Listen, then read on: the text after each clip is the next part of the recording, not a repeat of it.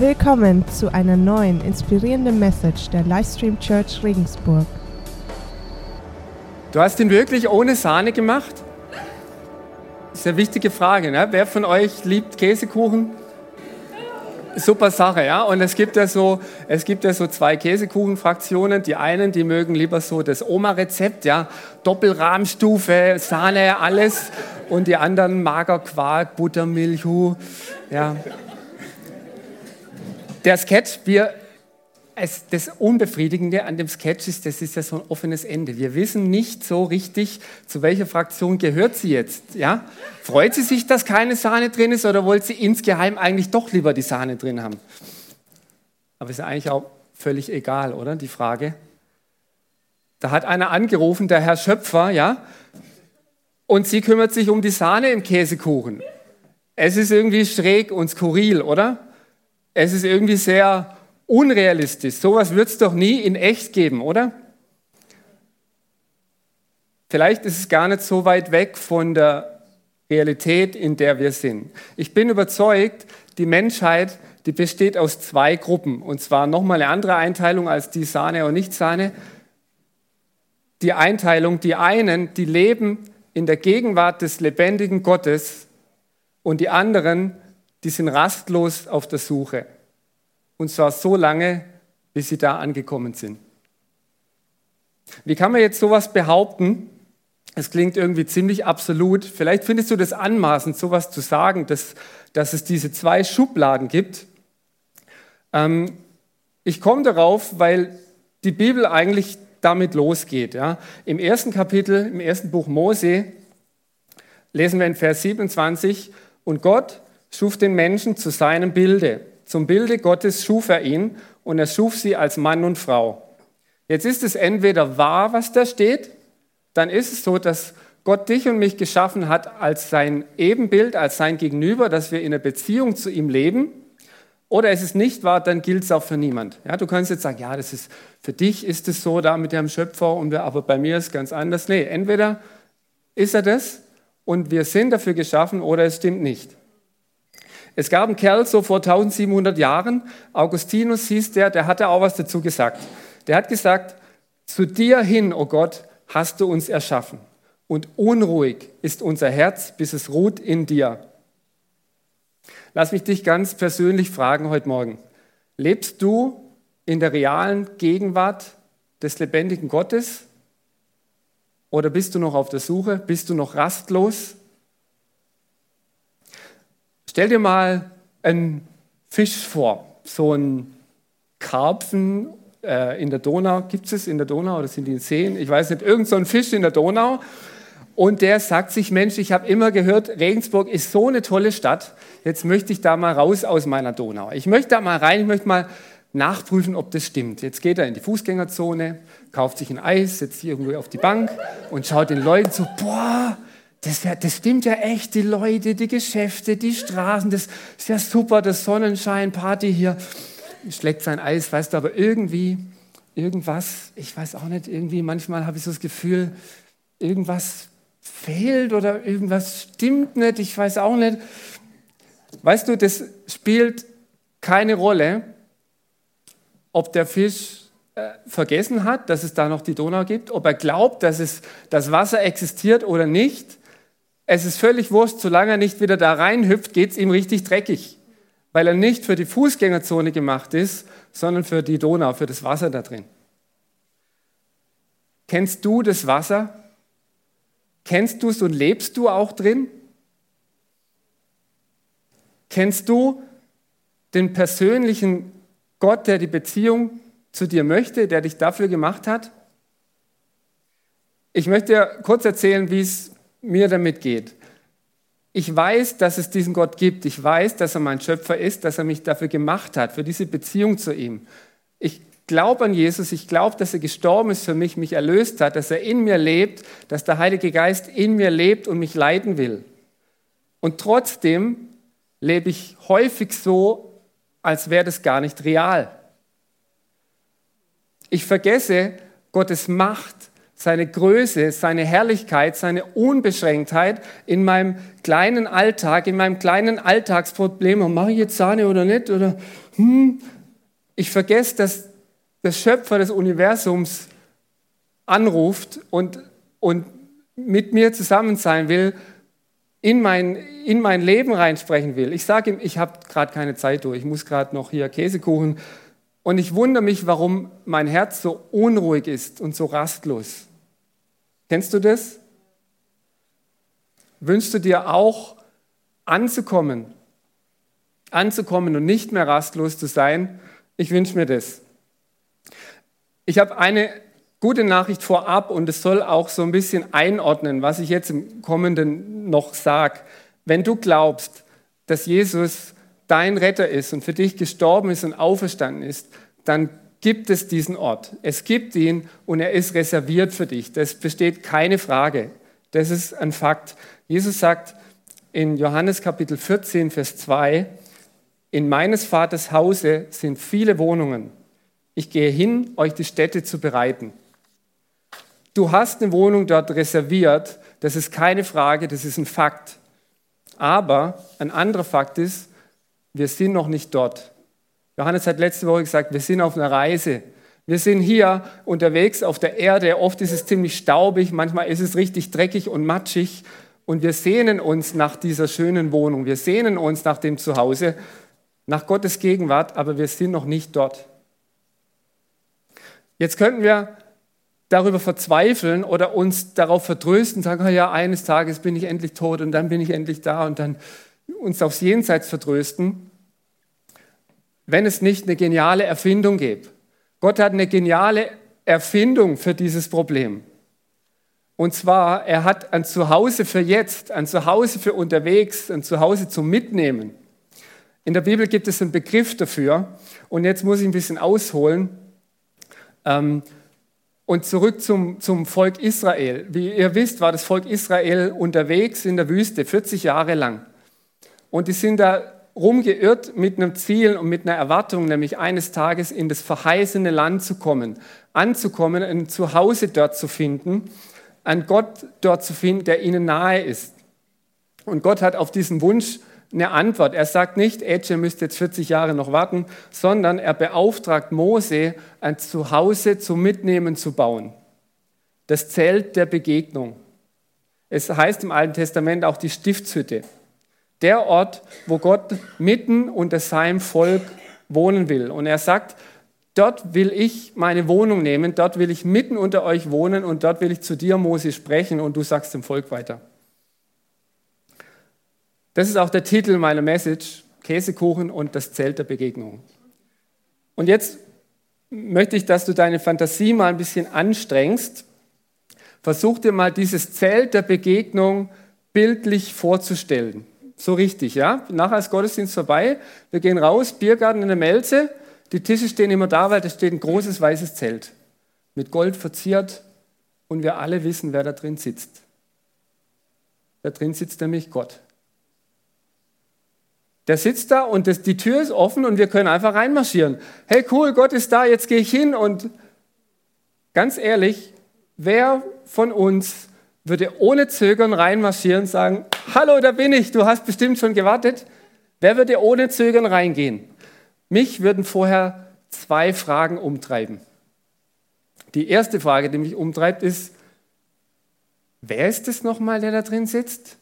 Klar, Gott, ja, wie sieht er aus? Sitzt er da real auf dem Stuhl? Hat er einen Bart? Hat er keinen Bart? Hat er, wie, ist er wie ist er? Wer ist es eigentlich, mit dem wir es da zu tun haben? Und vielleicht die noch wichtigere Frage, wie steht der zu mir? Klar, Gott liebt mich, ja. Will der gerade Besuch oder ist gerade unpassend? Ich würde zögern, bevor ich reingehe. Jetzt habe ich zwei Fragen. Die meisten Predigten haben drei Punkte, deshalb habe ich auch noch einen Punkt. Das ist keine Frage, sondern eine Überschrift, die heißt Mein Schlüssel zum offenen Zelt. Aber die Frage Nummer eins, wer erwartet uns im Zelt der Begegnung? Es hilft sehr, wenn wir jemanden treffen wollen, wenn wir wissen, wer ist es. Ja, wenn du zum Vorstellungsgespräch gehst und dich vorbereitest, ist gut, mit wem hast du es zu? Mit dem Hausmeister oder mit dem Präsident? Ähm, so ist es auch mit Gott. Ja? Wenn wir uns auf ein Treffen mit ihm vorbereiten, ist gut, wenn wir wissen, wer er ist. Und das, was wir wissen über Gott, und das betrifft, glaube ich, jeden von uns, ist ziemlich beschränkt. Niemand von uns weiß alles über ihn. Und das meiste, was ich weiß, und ich vermute, euch geht es auch so, sind Dinge, die wir vom Hörensagen wissen. Unsere Informationsquelle ist das Hörensagen. Wir haben, hatten unseren Religionslehrer, wir haben unsere Pastoren, die erzählen natürlich richtige Sachen, aber es ist Hörensagen. Wir sehen Filme im Fernsehen, wir sehen, was weiß ich, und manchmal zum Beispiel wird uns so ein Bild vermittelt, ähm, nicht von unseren Pastoren, aber von manchen anderen, dass Gott so ein seniler Opa wäre, der nicht mehr so ganz wirklich checkt, um was es geht, nicht so ganz up to date. Ja. Weißt du, was ich möchte, was ich mir wünsche? Ich wünsche mir, dass ich aus erster Hand erfahre, mit wem ich es da zu tun habe. Und das Tolle ist, wir können es, ja, weil Gott sich offenbart hat. Er hat ein Buch geschrieben, wo er von vorne bis hinten beschreibt, wie er ist und wer er ist und warum er wie handelt. Und was ich möchte, das rausfinden, ob das, ob das wahr ist, was er hier sagt in seinem Buch über sich. Manchmal schenkt uns Gott so besondere Erlebnisse mit ihm, wo wir im realen Leben was erfahren und wir merken plötzlich, boah, das ist ja genauso das, wie das, was ich gestern gelesen habe. Das ist ja, das ist ja der gleiche, das ist die gleiche, die gleiche Handschrift. Oder es ist andersrum, du liest diesen 2000 Jahre alten Text ohne große Erwartungen merkst du auf einmal, boah, das, das ist ja meine Lebenssituation. Und das braucht uns eigentlich nicht überraschen, weil der Grund ist ein ganz einfacher. Beides trägt die gleiche Handschrift. Ein Text, den ich schreibe, ja, meine Saugler, die wirst du immer wieder erkennen. Und Gottes Handschrift, die eine schöne ist, die wirst du wiedererkennen in seinem Wort und in jeder Begegnung mit ihm. Und ich glaube, je mehr du merkst, dass das übereinstimmt. Jede Begegnung mit ihm und das, was er über sich sagt, dass es nicht 2000 Jahre alter Schinken ist, sondern es ist die gleiche Handschrift, es ist der gleiche Gott, das gleiche Wesen, umso mehr wirst du überwältigt sein von ihm und umso größer wird dein Wunsch sein, nichts anderes zu tun, als in seiner Gegenwart zu leben. Und das ist das einzige Ziel meiner Message heute, diesen Wunsch in dir zu wecken diesen Wunsch, in dieser Gegenwart zu leben und nichts anderes. Es gibt heute keine Checkliste, Gott begegnen in sieben Schritten, so wird deine stille Zeit zum echten Burner. Ja. Ähm, das Einzige, was ich will, ist in dir diesen Wunsch und die Sehnsucht zu wecken. Und dann findest du schon selber raus, ob du drei Schritte brauchst oder 333 und du weißt, wie, was du zu tun hast und machst es auch. Wer erwartet dich dort im Zelt der Begegnung? Da draußen vielleicht nachher. Oder wer ist es? Gib dich nicht zufrieden mit dem Hörensagen. Bleib nicht stehen beim Hörensagen, sondern such selbst. Such selbst. Und wenn du vielleicht selber merkst, hey, ich habe manchmal echt ein komisches Bild, wie so ein alter seniler Opa ähm, von Gott, hol dir Informationen aus erster Hand. Es gibt zum Beispiel einen Text in der Offenbarung, der mir geholfen hat, so ein Puzzlesteinchen dazu zu bekommen in, von meinem Bild von Gott. Schlag mal mit mir auf Offenbarung Kapitel 4, die Verse 2 bis 8. In der Offenbarung bekommt der Johannes gezeigt, was in der Zukunft kommt, aber auch was jetzt schon Realität ist im Himmel. Und hier geht es um den Thron Gottes, um den Thronsaal Gottes. Und passt mal auf, wer da sitzt und wer das ist und wie der beschrieben wird. Im gleichen Augenblick wurde ich vom Geist Gottes ergriffen. Ich sah einen Thron im Himmel stehen und auf dem Thron saß jemand, von dem ein Leuchten ausging wie von einem Diamanten oder einem Karniol.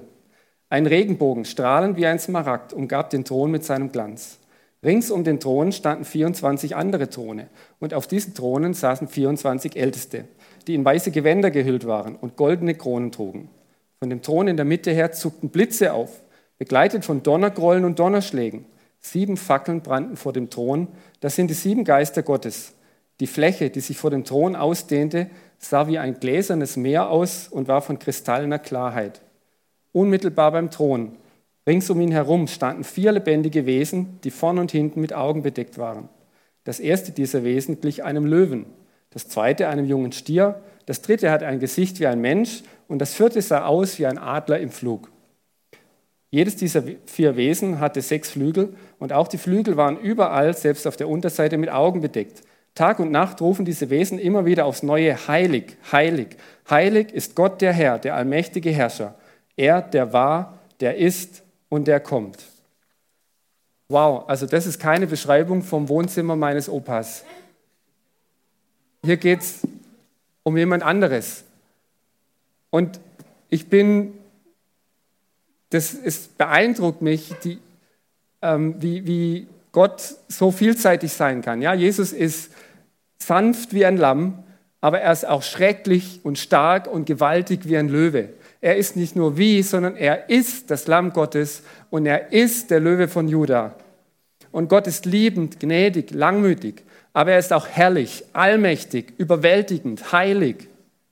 Und das ist noch lang keine abschließende Definition von ihm. Das ist nur ein, ein kleiner Einblick.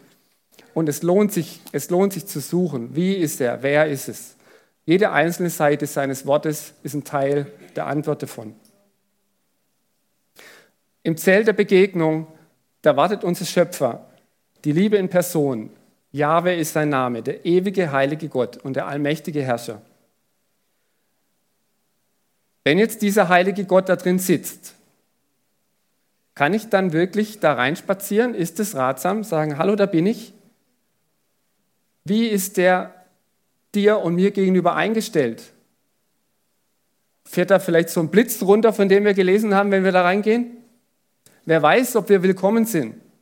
Und eins stimmt tatsächlich, unser natürliches Aufenthaltsrecht in dem Zelt, das haben wir verloren seit Adam und Eva. Das ist weg. Und das Erstaunliche aber, wenn du, wenn du die Bibel mal als Ganzes anschaust, ist, dass es von vorne bis hinten ein durchgängiges Thema gibt, was Gott beschäftigt, nämlich seine nicht endende Versuche. Wie kann dieser Zugang, den wir verloren haben, zu seinem Zelt, wie kann der wiederhergestellt werden? Von nichts anderes handelt es von vorne bis hinten. Im Alten Testament, da hat Gott dem Mose erklärt, er soll dieses Zelt bauen, weil er bei den Menschen, bei seinem Volk wohnen will. Und auch wieder was Erstaunliches. Gott gibt dem Mose eine ganz exakte Bauanleitung. Wir können das jetzt nicht durchlesen, aber liest zu Hause mal 2. Mose Kapitel 25. Da ist bis in jedes Detail beschrieben. Hier kommt ein Flock und da ein Flock und dann nimmt das Ziegenhaar hier und das Gold da.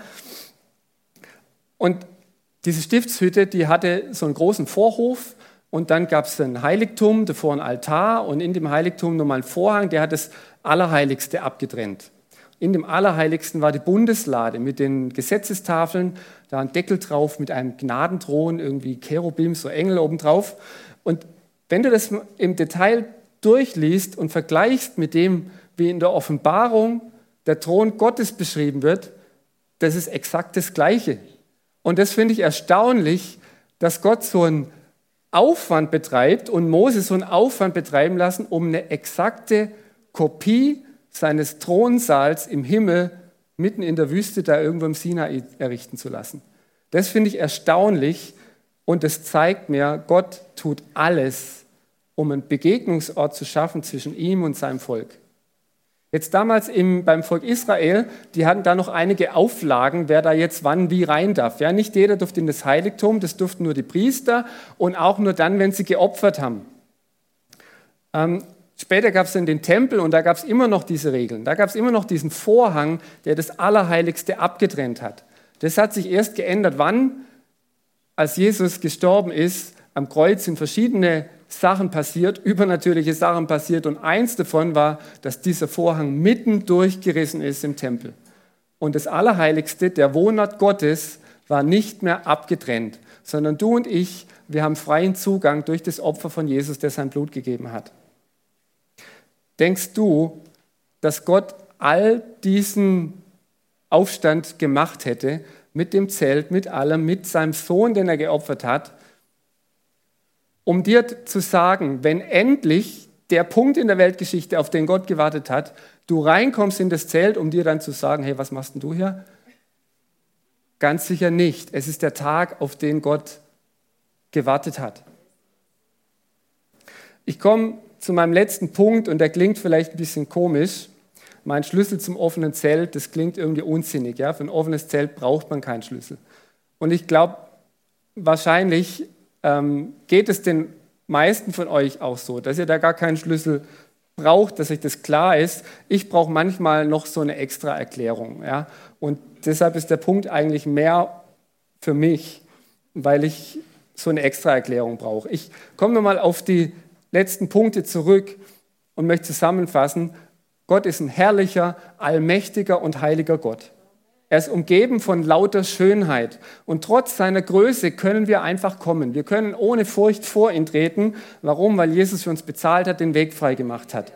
Dann sind wir in seiner Gegenwart und wir finden unsere Bestimmung, wie der Fisch sein Wasser wiederfindet. Aber wie geht es jetzt, ja, so konkret in seiner Gegenwart zu leben? Ist es jetzt eigentlich eine neue Pflicht, so das elfte Gebot? Geh siebenmal am Tag da rein oder mach äh, zwölfmal stille Zeit. Reicht eigentlich zwölf, warum nicht 13 oder 14? Wäre 15 besser? Bei mir gehen sofort so die Alarmglocken an und mir fallen da diese schrecklichen Bücher ein. Kennt ihr die? Die, die Biografien von den Glaubenshelden, die so jeden Morgen um vier aufstehen und dann fröhlich aus dem Bett hüpfen für die erste Runde vier Stunden Gebet, bevor sie dann nach dem Frühstücksfasten die nächste Runde und so. Muss ich das jetzt auch machen? Und reichen vier Stunden oder wären fünf eigentlich nicht angebracht, weil es doch Gegenwart und immer und muss ich doch als echter, richtiger Christ so. Gott hat mir vor ein paar Wochen so einen Augenöffner geschenkt. Und zwar ähm, war ich unterwegs in einer Kleinstadt im Schwarzwald, ist so ein Kurort, da gibt es wohl einige reiche Leute. Da kam mir so ein Oldtimer entgegenfahren so ein richtiges Schmuckstück. Es war irgendwie so ein BMW aus den 30er Jahren, Silberfarben, Hochfarben, Hochglanz lackiert. Echt ein tolles Stück. Drin sitzt ein älteres Ehepaar, der fährt so rechts ran. Dann steigen sie aus und der Fahrer, der hat so einen zufriedenen Gesichtsausdruck und der sagte so, ich weiß genau, der ganze Ort schaut jetzt auf mich und ich genieße es. Ja? Und so war es auch. Und da kommt so ein Passant vorbei und der guckt erst mal das Auto an und oh, mit offenem Mund. Und dann geht er auf diesen älteren Herrn zu, den Fahrer, und sagt, sagen Sie, müssen Sie den noch so von Hand ankurbeln? Und der Fahrer hat immer noch sein erhabenes himmlisches Lächeln und schaut ihn an und sagt, ich muss das nicht, ich darf das.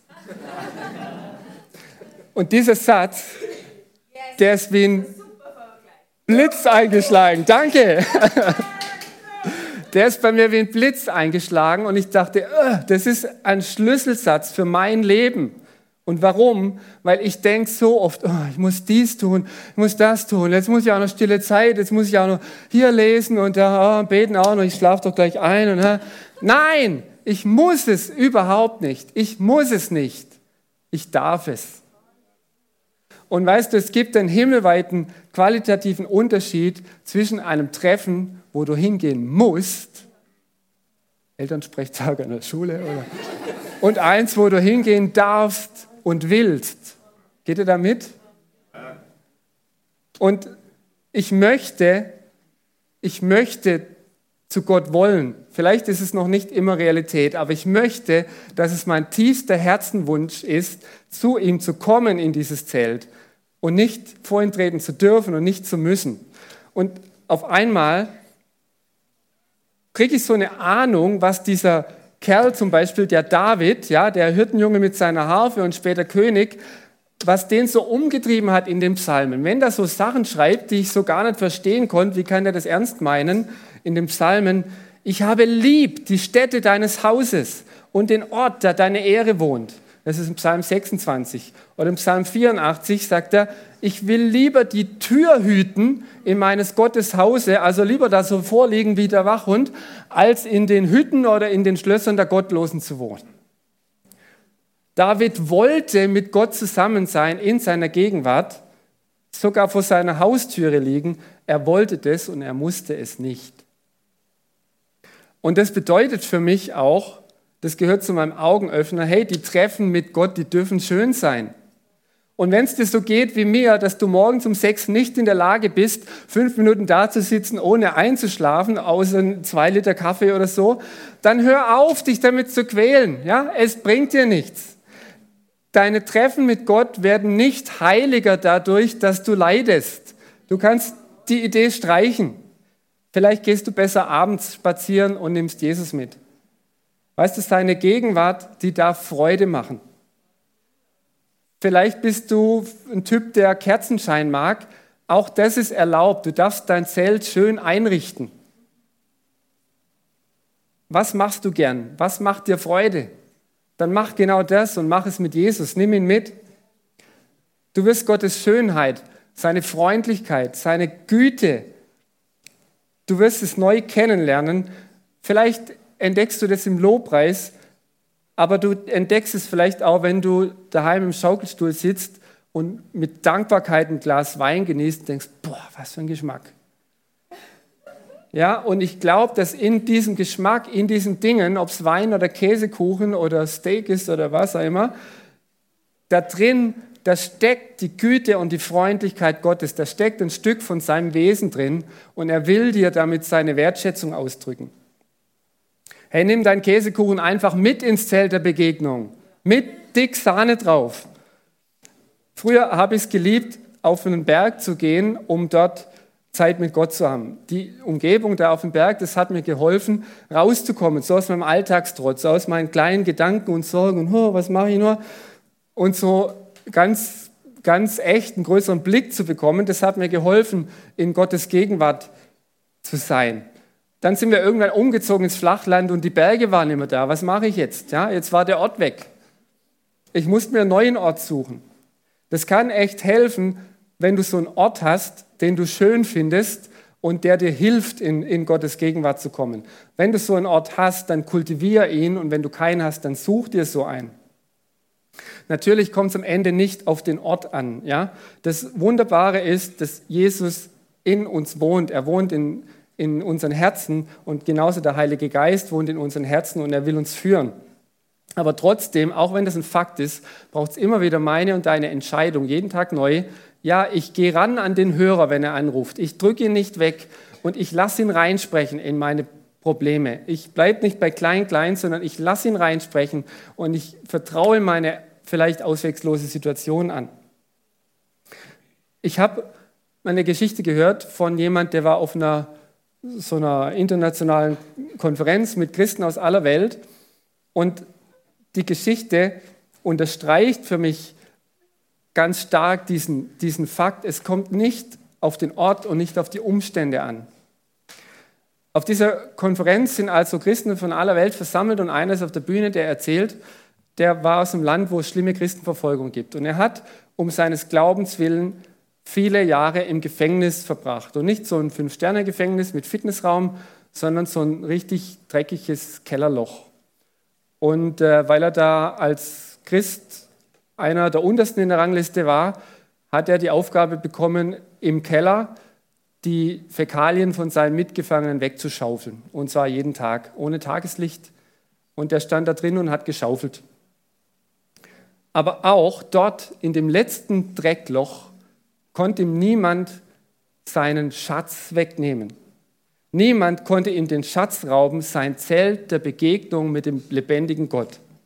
Und dieser Mann, der bis hier in der Scheiße stand und sie geschaufelt hat, im Gestank und in der Dunkelheit, man kann sich kaum einen ekligeren Ort vorstellen, hat sich dadurch am Leben gehalten, dass er wieder und wieder und wieder ein Lied gesungen hat, und zwar das Lied vom Rosengarten Gottes. Und als er diese Erzählung beendet hat, von damit, dass er vor der versammelten Mannschaft da auf der Bühne, auf dieser Konferenz, dieses Lied singt vom Rosengarten Gottes, da ist Totenstille im Saal. Der mir das erzählt hat, der war immer noch totenstill, nachdem er, also der war dabei, nachdem er, das hat ihn so beeindruckt. Und ich muss sagen, wenn ich, wenn ich Gott nicht kennen würde, dann fände ich die Geschichte so ein bisschen kitschig. Aber weil ich Gott kenne, erkenne ich die Handschrift von ihm darin. Ich erkenne Gottes Handschrift da drin und es trifft mich, das trifft mich im Innersten, weil ich genau weiß, wenn du bis da in der Scheiße steckst, in der Situation war ich Gott sei Dank noch nie.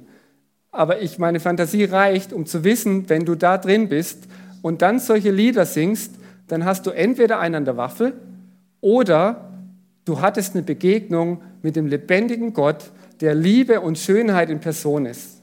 Und du erkennst seine Handschrift da drin. Und das weckt in mir diese Sehnsucht, diesen Schatz zu heben und ihn nie mehr herzugeben. Diesen Schatz, das Zelt der Begegnung mitzunehmen, überall hin und nie mehr herzugeben. Und ich lade dich ein, egal ob du Gott kennst, schon 40 Jahre oder zwei Tage, oder ob du ihn noch überhaupt nicht kennst, ich lade dich ein, finde es heraus, klär diese Fragen für dich, klär für dich, wer ist es, der da in dem Zelt wartet? Wer ist es? Und klär die Frage für dich. Eigentlich ist es keine Frage. Du musst beliebige Seite der Bibel lesen und du, du wirst merken, er wartet darauf, dass du kommst. Ja, wie ist er dir gegenüber eingestellt? Die Antwort ist einfach, mit offenen Armen. Und wenn du kommst, sagt er, willkommen, mein Sohn, willkommen, meine Tochter. Schön, dass du reinkommst ins Zelt. Und je mehr dir das bewusst wird, je mehr wirst du reingehen wollen. Du musst es nicht, du darfst es. Amen.